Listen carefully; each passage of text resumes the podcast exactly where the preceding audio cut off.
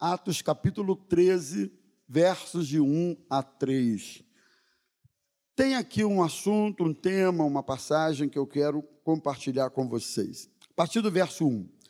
Havia na igreja de Antioquia profetas e mestres, Barnabé, Simeão, chamado Níger, Lúcio de Cirene, Manaém, que tinha sido criado com Herodes, o tetrarca, e Saulo.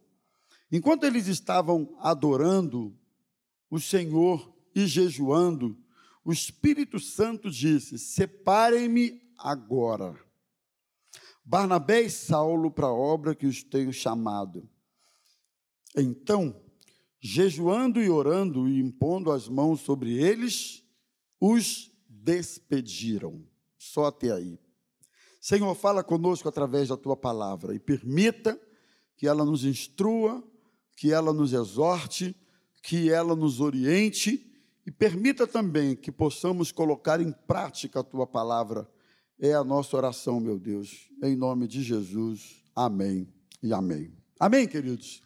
Eu quero falar sobre um tema hoje, baseado nessa chamada de Barnabé e Saulo para a primeira viagem missionária deles, chamada essa feita pelo Espírito Santo de Deus, vocação dada pelo Espírito Santo de Deus, sobre chamado, vocação de Deus. Eu gosto desse tema, eu gosto desse assunto, me atrai, lógico, primeiro por ser um assunto bíblico, Segundo, por ser algo que ah, faz parte desse organismo vivo chamado igreja. Igreja é um organismo vivo. Igreja é algo muito dinâmico. Igreja é efervescente. Uma das coisas mais lindas que eu aprecio na igreja de Jesus é exatamente essa coisa fisiológica, orgânica que é a igreja. Não existe muito assim a, a coisa da rotina.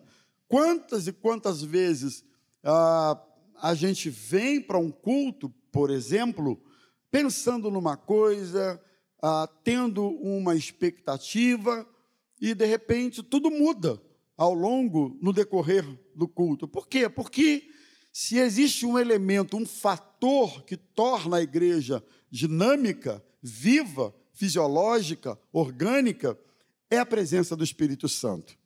A presença do Espírito Santo dá esse dínamo na igreja, vigor. Na... Se não fosse a presença do Espírito Santo, acredito que nós não passaríamos aqui de um grupo bonito, arrumadinho, organizado, com uma música bacana, mas sem vida em si mesmo, né? sem vigor.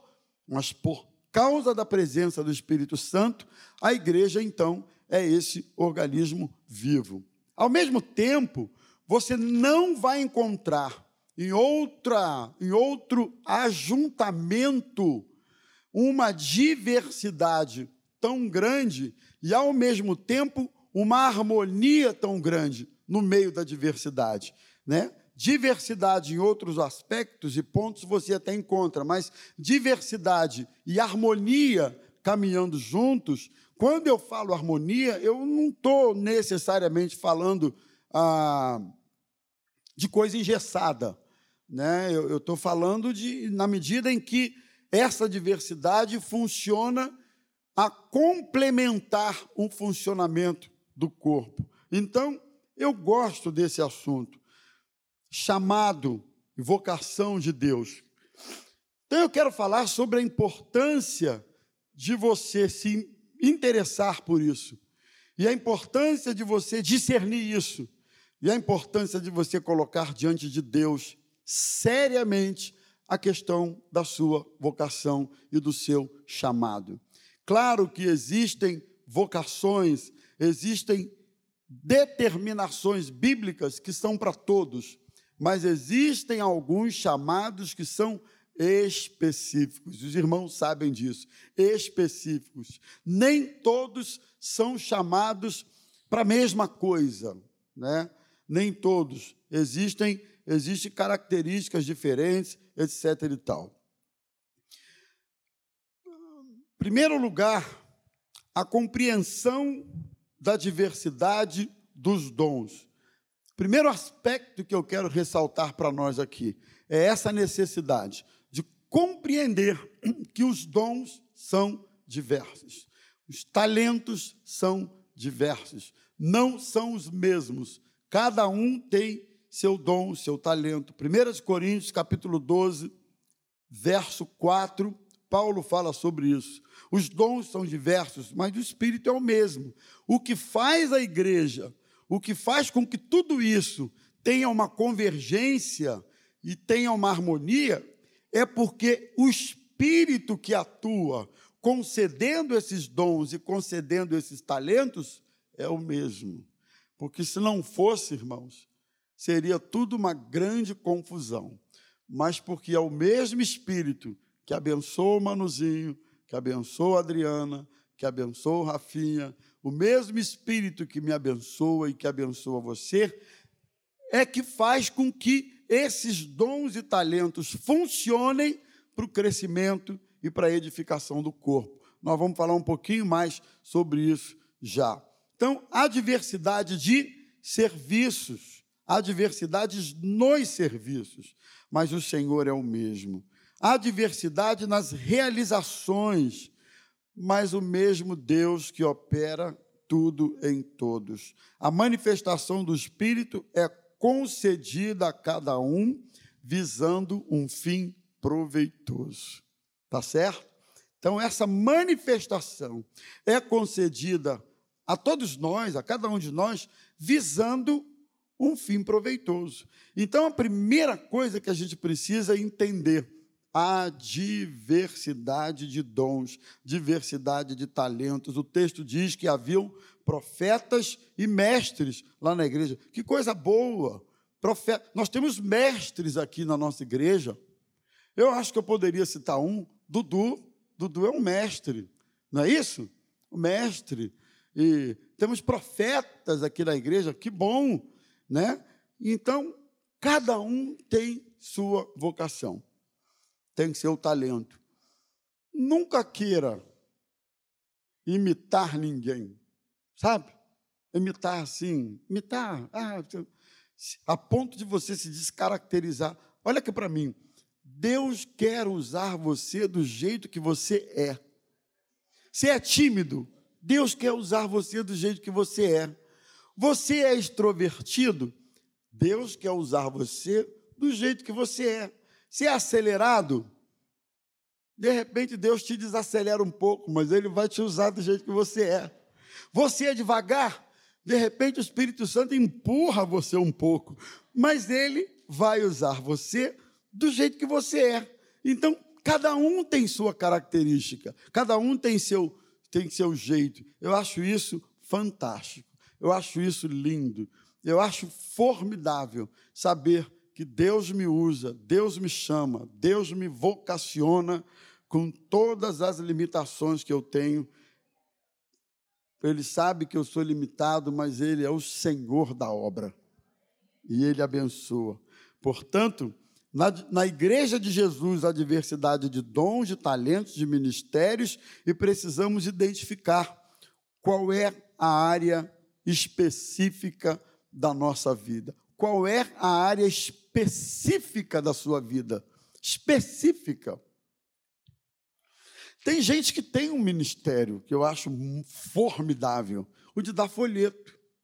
Tinha uma irmãzinha na nossa igreja do Meia, ela já era uma idosa já. Eu cansava de passar ali pela Dias da Cruz, pelas ruas do Meia, e encontrar aquela irmã dando folheto nas lojas, no comércio, na rua, dando folheto. E ela não abria mão, ela Toda semana, de tempos em tempos, ela enchia a bolsa dela de folheto e distribuía. Então, talento, dons. Nunca subestime o seu talento. Nunca subestime o seu dom. Nunca ache que o seu dom ou o seu talento, por ser, por não precisar de um microfone, tem gente que acha que dom e talento é só quando você pega o microfone. Não, irmão. Não, tem muitos dons e talentos aí excelentes que não tem nada com microfone. Tem um grupo que ora, não sei se agora está tendo, mas tem um grupo que ora, intercedendo pela reunião, toda reunião. Tem sempre um grupo num canto aí orando para que Deus abençoe a reunião. Tem um grupo que ora segunda-feira, amanhã de manhã na consagração, aproveitando para avisar vocês. Tem um grupo aqui orando toda segunda-feira, não perde. Sabe, gente que se dedica especificamente. Claro que oração é para a igreja toda, claro que evangelizar é para a igreja toda, claro que existem algumas coisas que estão para todos, mas não se pode negar que algumas pessoas levam isso no outro nível né, levam isso no outro, é, executam isso com outro nível de comprometimento e de responsabilidade. Então, diversidade de dons e talentos. Uma outra coisa que eu, eu, eu observo aqui no texto, eu acho interessante, é que quando eles foram chamados, eles estavam servindo ao Senhor. Quando Paulo e Barnabé foram chamados, o que, que eles estavam fazendo? Naquele tempo, servindo a Deus. Sabe como um dom ou um talento vai ser despertado na sua vida? Na medida em que você vai servindo ao Senhor, vai servindo, não vai servindo de olho em, em cargo, não vai servindo de olho em reconhecimento, de olho em nada disso, vai servindo a Deus. Quer uma, um conselho? Muito importante, sirva a Deus sem pretensão alguma. Deus vai honrar você. Não é assim? Vai servindo ao Senhor, vai servindo, vai servindo, vai abençoando, vai se colocando à disposição. Normalmente, a identificação do chamado surge quando estamos fazendo o que podemos, com sinceridade, com espírito de servo. Você não pode fazer tudo, mas você pode fazer alguma coisa. Tenho certeza que você pode. Na medida que você vai fazendo o que você pode, espírito de servo, Deus vai abençoando você. Disposição para servir ao Senhor e servir também a sua igreja. Muito bom. Eu costumo dizer, acho que eu já falei isso aqui outras vezes, eu vou repetir, é didático. Eu costumo dizer que existem três grandes benefícios do envolvimento no reino de Deus. Sabe quais são? Lembra, mano? Lembra? Lembra? Não. Eu acho que eu falei isso aqui, não sei. Mas quais são eles? Quando você se envolve na igreja, isso gera relacionamento. O envolvimento na igreja gera relacionamento. Olha aqui. Ser um anônimo no meio de 500 pessoas é muito fácil. Você entra, assiste o culto, participa, dá oferta, canta, escuta a mensagem e no final você vai embora, não fala com ninguém. Você, se quiser, você fica um tempão aí no meio do povo, sem ser identificado, sem se relacionar com ninguém. Mas deixa eu te falar, igreja é relacionamento. Deixa eu te falar, se você optar por ser um anônimo na igreja, você pode até fazer isso. Mas olha, um dia você vai precisar das orações, do apoio, da intercessão, de uma, um dia você vai precisar. Um dia você vai precisar. Fomos agora no sepultamento da Débora. Tinha uma, uma turma enorme lá. Uma turma no velório, uma turma no sepultamento. Por quê? Porque a família envolvida, Getúlio envolvido, Efigênia envolvida, a menina veio para a igreja. Irmãos, é relacionamento. Quando alguém é abençoado e chega aqui e diz que a gente ri, aplaude, glorifica e se alegra junto. Mas quando alguém passa por um momento difícil, a gente chora junto, a gente ora junto, a gente vive junto aquele momento. Portanto, ser envolvido na igreja gera relacionamento. Ser envolvido na igreja gera comprometimento, compromisso. Há pessoas que não têm o menor compromisso com o reino, o menor compromisso com ministérios e dons, não tem o menor compromisso. Quando a gente se envolve, a gente passa a ter compromisso. Então, relacionamento, comprometimento e amadurecimento. Quando nos envolvemos no reino de Deus, nós amadurecemos. Você amadurece, você cresce, você, você, como é que eu vou dizer, sabe? Você agrega valores para você mesmo. Portanto, disposição para servir ao Senhor e servir a sua igreja. Uma outra coisa que o texto nos mostra, por ocasião da chamada e da vocação daqueles homens, é que eles estavam jejuando é, eles estavam, eu chamaria isso aqui de consagração pessoal. Sabe quando uma vocação e um ministério desponta? Quando estamos consagrando a nossa vida ao Senhor, né? Consagração pessoal.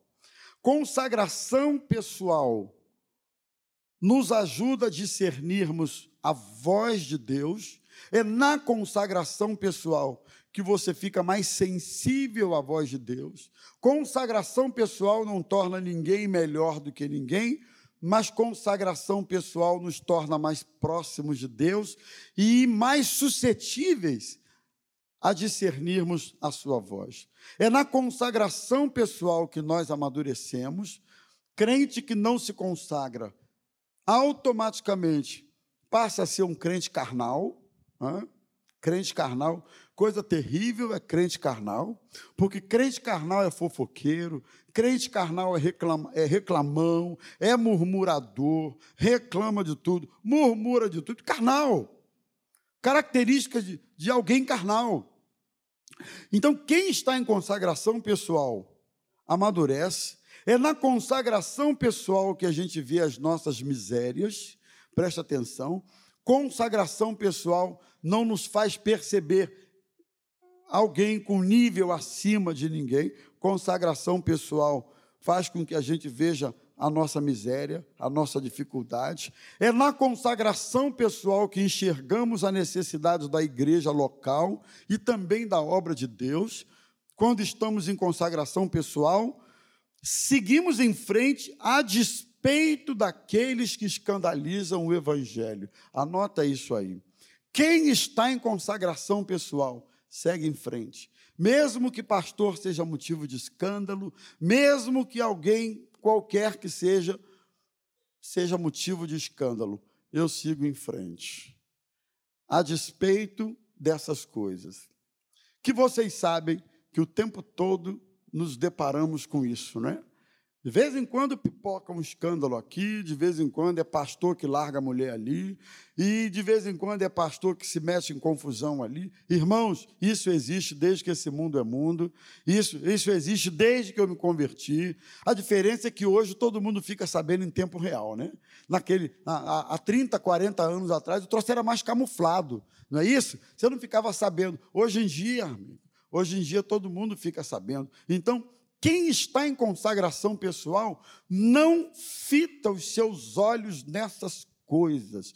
Quem está em consagração pessoal sabe que tem um alvo, que seu alvo é Cristo, ele não abandona o seu alvo, ele não abandona o arado, ele não solta as mãos do arado. A Bíblia diz que quem solta o arado e olha para trás não é digno do reino. Sabe por quê? Ele está em consagração pessoal. Ele sabe que é Deus quem o chamou, Deus quem o vocacionou. Quem está em consagração pessoal não fica se importando muito com tapinhas nas costas, com um afago de ego. Não. Quem está em consagração pessoal faz para Deus, sabe que a recompensa é do Senhor, sabe que é para Ele, e o seu prazer maior está em agradar ao Senhor. Consagração pessoal. Quando você faz no braço da carne, irmão, é outro papo. Quando se faz a obra de Deus no braço da carne, tudo vira uma disputa, tudo vira uma concorrência para saber quem é melhor, para saber quem faz melhor. Quando se está no braço da carne, é assim que as coisas funcionam, né? Mas quando nós estamos em consagração pessoal, é outra, é outro nível. Deus nos unge para fazermos aquilo que nós estamos fazendo. Amém, meus irmãos? Portanto, vocação e chamado tem tudo a ver com consagração pessoal. Como é que está a nossa consagração pessoal, a sua e a minha consagração pessoal. Como é que está isso? Consagração pessoal é, é pessoal e intransferível. Não tem a ver com a esposa, com o marido, com o filho, com. Não, não, é coisa minha. Sou eu com Deus. Tem coisas que sou eu com Deus, é a Osaí com Deus, é o Manu com Deus, e a Adriana com Deus. É, sabe? É, é coisa sua com Deus. Como é que está a tua consagração pessoal?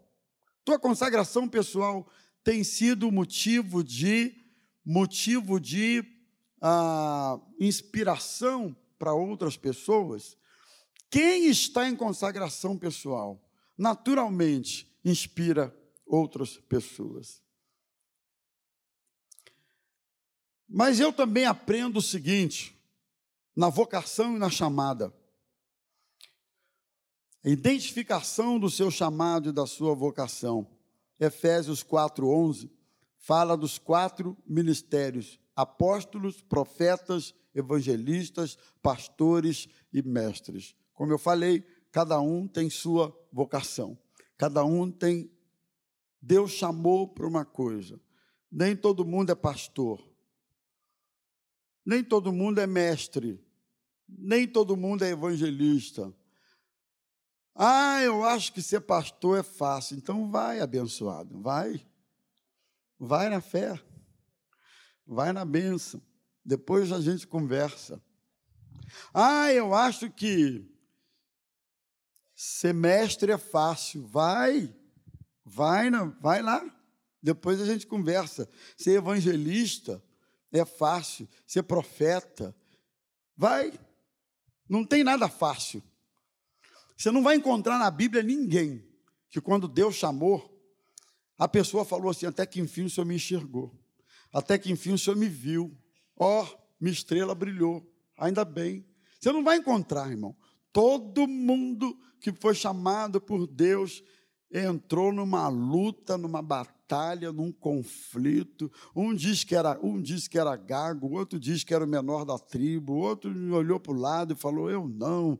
E cada um foi dando lá sua justificativa, porque Josué, quando foi substituir Moisés, Deus precisou falar com eles que três vezes ou quatro no capítulo 1 de Josué, ser forte e corajoso, seja forte e corajoso, seja forte e corajoso. Isso não está lá no texto três vezes por acaso, não. O cara precisou ser reanimado, precisou ser estimulado. Por quê? Porque estava substituindo Moisés. Era uma responsabilidade das maiores. Então, quando você recebeu uma vocação, você vai ter o senso de indignidade e senso de incapacidade. Isso é bom, por um lado, mas o mesmo Deus, o mesmo Espírito que vai suprir isso e vai abençoar você.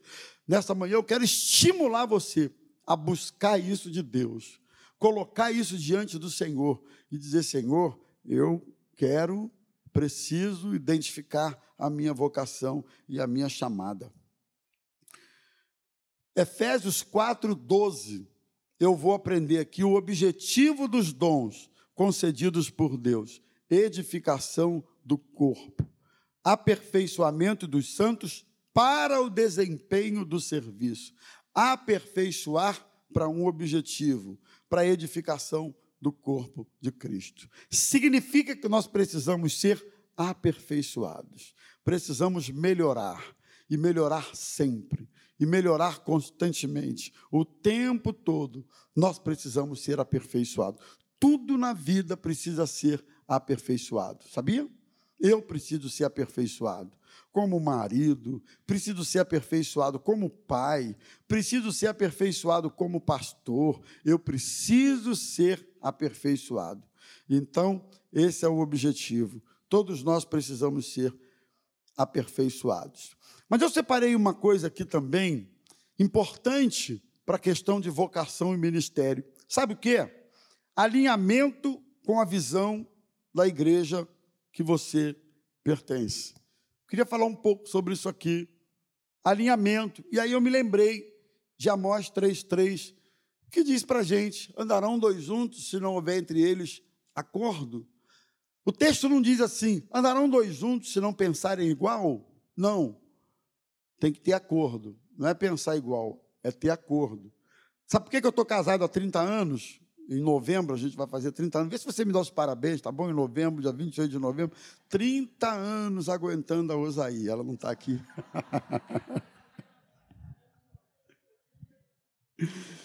e sendo aguentado por ela. 30 anos. Sabe por quê? Porque tem acordo. Não é porque a gente pensa igual. É porque tem acordo, rapaz é que quando o bicho está pegando, a gente, opa, vamos entrar num acordo.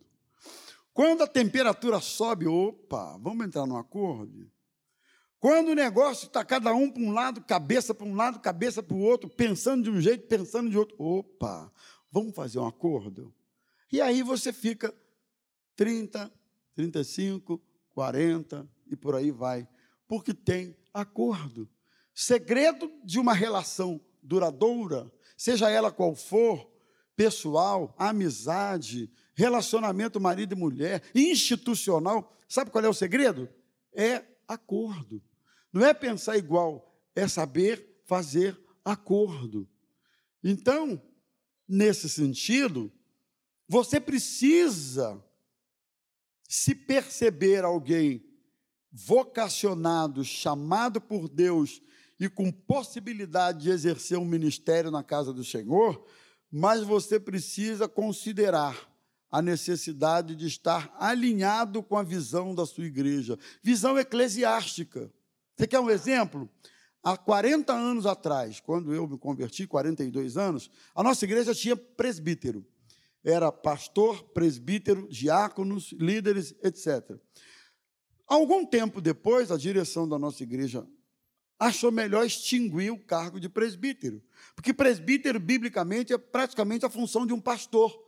Então, como tinha pastor, aí ter presbítero extinguiu essa função. Tinham algumas dezenas de presbíteros, eu me lembro o nome de vários deles. Vocês sabem quantos permaneceram quando o cargo de presbítero foi extinto? Dois ou três. Porque de presbítero passaram a ser diáconos. Não aceitaram foram embora. Porque presbítero mais foi embora. Não alinhou. Então, você tem que estar alinhado com a visão eclesiástica da sua igreja. Você tem que estar. É, ah, mas eu posso até não concordar com uma coisa ou outra. Pode, abençoado. Mas aquilo que você não concorda, tem que você pode ajustar o que você não concorda? Pode ajustar? Ah, eu não concordo, mas isso aqui não é muito importante. Dá para conviver. Ah, eu não concordo. Ah, pintaram de cinza esse negócio aqui. Begezinho era tão bonito. É, tem gente que vai achar que sim, tem gente que está gostando do cinza. Eu te pergunto uma coisa: isso é fundamental para você? Ou isso dá para passar por cima e conviver? Entendeu onde eu quero chegar? Tem gente que fica pegando tudo na ponta da faca. Não concordo, estou fora. Irmão, eu vou te dar uma notícia: você não vai parar em igreja nenhuma, você não vai parar em emprego nenhum, você não vai parar casado com ninguém, e quando você morrer, não vai ter nem quatro para carregar teu caixão. Pior, pior ainda. Não vai. Porque tudo que é tipo de relação com você não prossegue, porque você não concorda, larga. Você não concorda, larga. Você não concorda, sai. Ter filho, quem é pai aí ou mãe, um galerão, você concorda com tudo que o filho faz? Hã? Rapaz.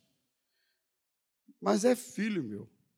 E aposto que. É, aposto é feio falar isso, mas enfim, ainda bem que não está gravando. Tenho certeza que o filho também não concorda com tudo que você faz. Tem que ter acordo. Tem que ter convergência, senão não dá. Então você tem que estar alinhado com a visão eclesiástica da sua igreja. Visão eclesiástica na Maranata, igreja, a congregação não vota para tirar esse pastor, ainda bem, graças a Deus, para colocar aquele pastor, tirar esse outro, não vota. Não é assim? Isso é decidido pelo ministério pastoral. Pronto. Tem rodízio Daqui a um ano e meio vocês vão ficar livres de mim. Pode dar um glória a Deus, eu não vou ligar, não. Tem rodízio. Ah, pastor, mas eu quero fazer um abaixo assinado para você ir embora antes. Pode fazer, porque eu não vou, é um ano e meio. Quero fazer um abaixo assinado para você ficar mais um pouco. Também não, é um ano e meio. Tem gente que. Tem pastor que veio para o nosso meio, foi embora, porque não concorda. Na Maranata tem rodízio, ponto final. Você pode estribuchar, virar, e virar cambalhota, entendeu? Babar, ficar nervoso, trem rodízio. Mas eu não concordo. Dá para alinhar? Dá para flexibilizar? Alinhado com a visão da igreja, visão eclesiástica, visão administrativa. A igreja tem um modus operandi, administrativamente falando. Tem. Por exemplo, nossas finanças são centralizadas. Se você perguntar para mim quanto é que a maranata de Praça Seca arrecada, eu não faço a menor ideia. A gente não mexe com isso. Graças a Deus. Se você perguntar assim para mim, quanto é que é o dízimo do fulano de tal? Joga um nome qualquer. Eu não faço a menor ideia. Porque a gente não tem acesso a isso. Graças a Deus. Eu só conheço aqui o dízimo de uma pessoa, mas ninguém. Rômulo, mais ninguém. Não sei quanto o Manu dá de dízimo, sei que é uma bolada, mas eu não sei quanto é. Não tenho essa ideia. Rafinha. A gente não tem acesso a isso, entendeu? Quer saber uma benção. Tem que ficar cuidando disso. Tem uma equipe de obra que cuida, cuida das nossas obras. Que benção! Visão administrativa, visão financeira, visão doutrinária. A nossa igreja tem sua forma de pensar e de crer doutrinariamente. Nós não batizamos crianças. Exemplo, porque a gente entende que não é momento, porque tem igreja que batiza crianças. Nós cremos, somos arminianos, cremos que você é salvo por Cristo e você precisa cuidar da tua salvação, ser fiel a Deus, investir na vida espiritual. Você precisa. Tem gente que é calvinista e acredita que uma vez salvo, salvo para sempre, já, está pré-determinado. Uns já estão pré-definidos por Deus para condenação e outros pré-definidos por Deus para salvação. E não adianta, o cara que já está condenado a ser a, a, a, condenado a ir para o inferno, ele não adianta nem pregar para ele, porque ele vai para o inferno. Não tem jeito. Nós não cremos desse jeito. Mas tem gente que crê. Estou dando uma, uma, um pano de fundo assim, muito superficial, tá, gente? A Maranata tem sua visão. Nós cremos no batismo com o Espírito Santo, cremos na atualidade dos dons espirituais, cremos que os dons espirituais são para hoje. Dom de língua, operação de poder, maravilha, palavra do conhecimento, ah, discernimento. Ah, cremos que isso é para hoje. Batismo no Espírito Santo é para hoje. Nós cremos nisso. Tem igreja que não crê que batismo, mas nós cremos. Ah, pastor, se tiver alguém orando em língua do meu lado, eu vou levantar e vou embora porque está maluco. Então, vai para um lugar que pensa dessa maneira, mas, nós entendemos que o Espírito Santo concede dons aos homens hoje. Hoje. Cremos no dom de cura, na unção com óleo. Nós cremos nisso. É bíblico. Então, você precisa estar alinhado com que a sua igreja crê. Pior coisa que tem é alguém inserido num contexto desse, criticando, murmurando, reclamando e sentando a ripa e falando mal e sabe, faz isso não. Faz isso não. Pensa assim, dá para flexibilizar ou não dá para flexibilizar? Tem coisa que não dá. Então é melhor ir para outro lugar. Mas a maioria delas eu posso dizer aqui para os irmãos que o que nos une é muito maior, mais forte, mais poderoso do que o que poderia nos separar. Vocês estão comigo até aqui, gente? E em último lugar, sabe a coisa dos dons e talentos? A gente precisa ter gratidão por aqueles que foram bênção na nossa caminhada. Gratidão por aqueles que nos inspiraram. Outro dia eu falei sobre o pastor Cassiano. Gratidão por aqueles que foram inspiração para mim. Ananias ajudou Paulo na sua conversão, porque os judeus não acreditavam na conversão de Paulo. Eles diziam: esse aí que matava os crentes e prendia os crentes se converteu. Ananias pegou Paulo, levou até a presença deles e disse: Olha, é, ele, o Senhor apareceu para ele, apoiou Paulo no início da conversão dele. Paulo foi inspiração para Estevão no seu ministério. O próprio apóstolo Paulo foi inspirado por Gamaliel, que era um ancião, líder do sinédrio, reconhecido mestre e doutor da lei. Sabe, irmãos, um vai inspirando o outro. Alguém inspirou você na conversão e alguém precisa inspirar você na vocação.